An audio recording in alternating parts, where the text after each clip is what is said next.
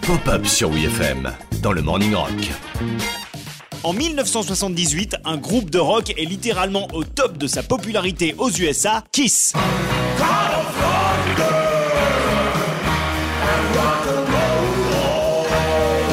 Depuis le début des années 70, Kiss a fait évoluer son image pour devenir l'un des groupes de rock les plus instantanément identifiables de la planète. Et donc forcément, avec leurs costumes, leur maquillage et leurs alter ego fictifs, ils sont déclinés en des centaines de produits dérivés.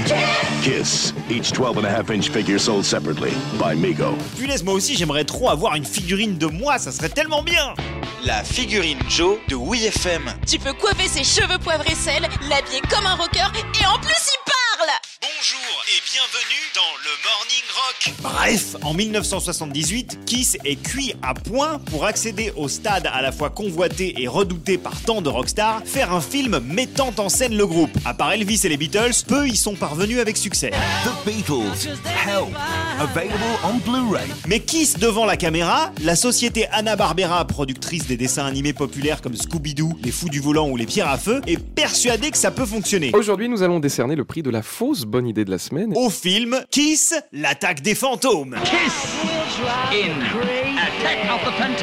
Donc le but du projet c'était de créer une épopée à mi-chemin entre Star Wars et Hard Day's Night des Beatles. Sauf que les membres de Kiss ne savent ni jouer la comédie, ni réaliser, ni écrire une histoire. En gros, ils n'ont absolument aucune compétence pour monter ce film. C'est mauvais Le guitariste Ace Frehley en avait tellement rien à secouer qu'un jour il s'est barré en plein milieu du tournage d'une scène. Il a été remplacé au pied levé par un autre acteur, mais euh, afro-américain. Et donc malgré le maquillage, on voit clairement qu'à un moment, sans explication, le mec change d'ethnicité. Ah, complètement noir L'échec artistique de Kiss Meets The Phantom of the Park n'a pas empêché le film d'être le deuxième show le plus regardé de l'année 78 aux USA. Eh ben c'est bien Kiss Super